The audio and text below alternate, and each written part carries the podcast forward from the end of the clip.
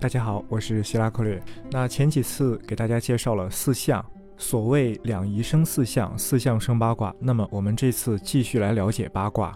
首先呢，对于稍微有一些基础的听众来说，我要强调一下，八卦就是八卦，八卦只有一种，没有所谓的先天和后天之分。对于没有基础的听众来说，要解释一下，因为在宋朝的时候，尤其是邵雍，哎那一代人，他们通过研究古代的易经易传，他们提出来了非常独到的看法，叫做先天八卦和后天八卦。先天八卦也叫伏羲八卦，后天八卦也叫文王八卦，这是他们的一种理论。还是那句话，大家一定要明白。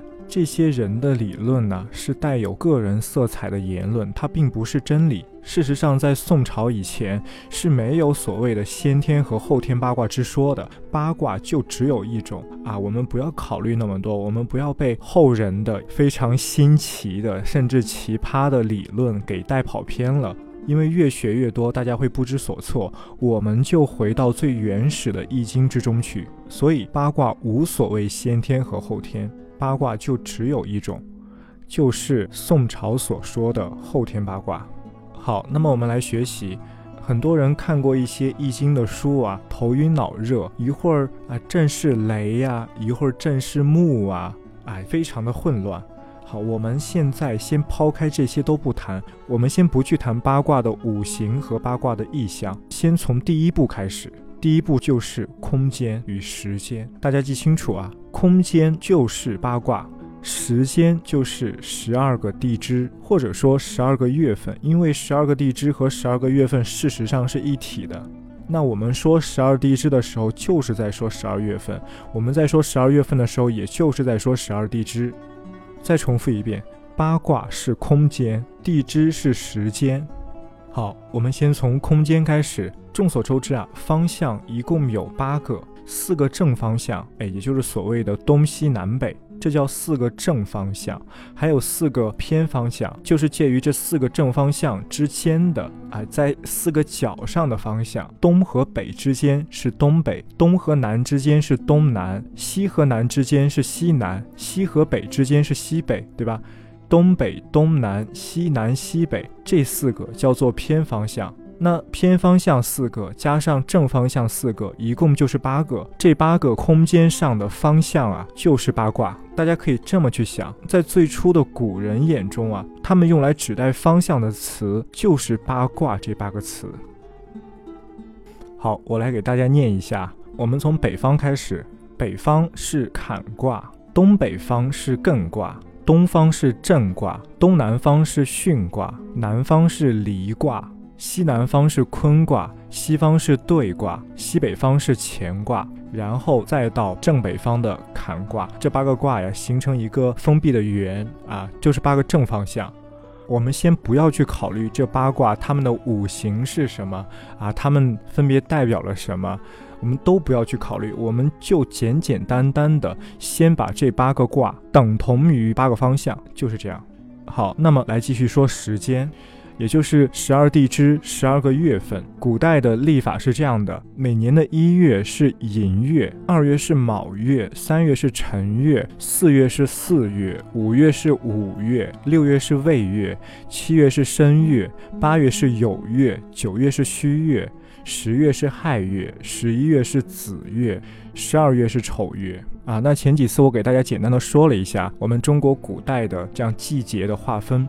众所周知，一年有四季，春夏秋冬。那么一年有十二个月，一共有四季，十二除以四，每一季就有三个月。春季有三个月，夏季有三个月，秋季有三个月，冬季有三个月。每个季节的这三个月呢，又可以分为前、中、后三个阶段。第一个阶段叫做梦，第二个阶段叫做仲，第三个阶段叫做季。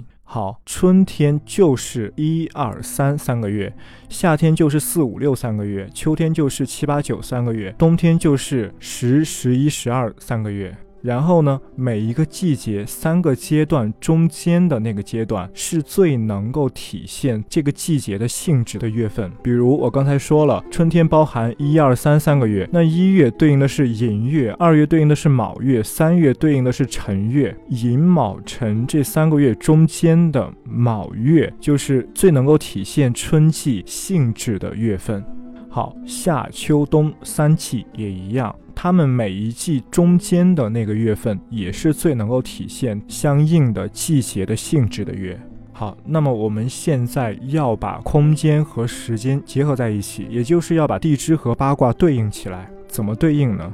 因为八卦有四个正方向，而时间呢又有四个季节，四个季节呢又有中间最能够代表这个季节的那个月份，我们就把最能代表其季节性质的那个月份对应在八卦的正方向上。比如二月是卯月，我们就把这个卯月对应正卦；五月是五月，我们就把这个五月对应离卦；八月是酉月，我们就把这个酉月对应兑卦。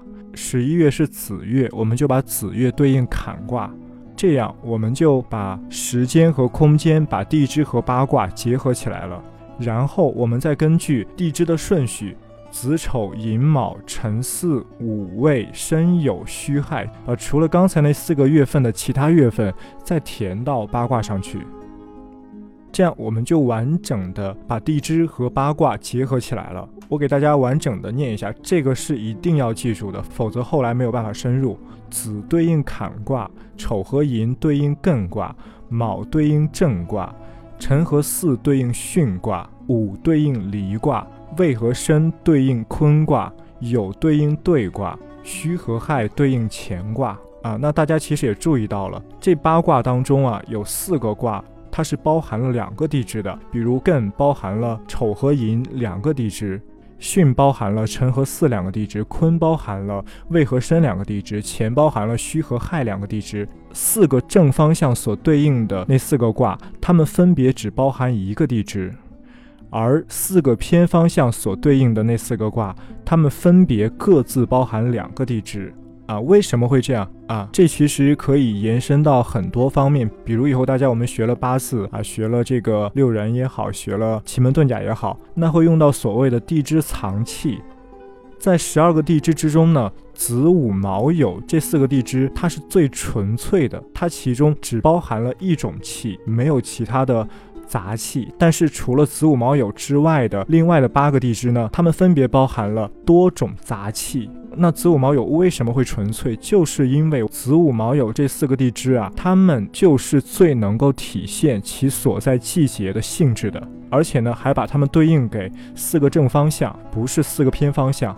那四个偏方向就比较混杂了，四个偏方向当中包含的地支，偏方向中的地支它所包含的气就都混杂了。哎，就是这么一回事儿。好，这个大家一定要记住啊，非常重要。那么现在给大家提一下，刚才说的这些具体怎么去用呢？在我们古代呀，除了遗留啊，在我们古代啊，除了遗留到现在的八字也好，六人也好，哎，这种通过起一个盘来计算人的命运的这种占卜方式之外，还有更原始或者说更纯粹的技术，比如风角术、音律术。后气术啊，这三种技术非常的难。八字也好，六人也好，哎，只要大家拥有正常的智商啊，正常的推理能力，正常的记忆能力，那通过大量的训练，是是可以训练出一种分析的套路的。怎么去分析六壬的盘呀？怎么去分析这个八字啊？八字有什么什么格局啊？对吧？这些都是可以去学习的，可以很简单的被掌握住。但是我刚才说的那三种风角术、音律术、后气术，这三种的难度远远比遗留到现在的技术要高得多。它不仅要靠占卜者的分析能力、推理能力、智力，还要靠他对外界的直观能力。比如说风角是怎么测算的呢？是你这个人站在大地上，体会并且观察八方来的风，根据风来的方向以及风的缓急，甚至风的呃运动的这样一种流行，来直接起卦，直接运用我刚才说的八卦方位与地支时间的结合，在心中直接起卦。啊，这样干说大家可能理解不了，没有一个直观的印象。这也没有办法，因为这种技术在历史上真正掌握它的人真的是寥寥无几，而且每一个精通这种技术的人一定会是宗师级别的人物，因为能精通这种技术，就一定能说明这个人他在方位与时间体系当中已经运用的出神入化了。出神入化才能够做到这样。好，这是风角术。那么音律术是什么呢？和风角术很像。风角术是依靠八方来的风，对风的感觉，对空气的感觉。音律术是依靠这个人对声音的感觉，依靠他的听觉。因为啊，以后会给大家讲到十二个地支，它不仅能够代表时间，它也能够代表音律的高低，它能够代表音的高低，或者说音程的大小。这个人他可以通过听到外界的某种声音，也许是很有规律的声音，也许是啊非常混杂的、很巧合出现的声音，通过他们的音高的高低以及他们音长的大小，把这些东西全都给抽象化，还原成八卦与十二地支，然后去起卦，这是音律术。当然，这种音律术也是非常高端的，非常高大上，很少人能够掌握。那么第三个叫做后气术，后气呢，相比风角和音律是简单的多的，但是呢，它也要用到八卦与地支的融合，在城墙上，在高处望气嘛，云气如何，水气如何啊，颜色如何等等等等。当然了，会后气术的也不多。我们现在人之中，有些人说自己会后气，但事实上并不正宗 啊。虽然后气术比风角和音律要简单的多。好，简单的给大家说这三种非常玄妙的、神秘的占卜技术。明天再给大家继续讲。好，我们明天再见。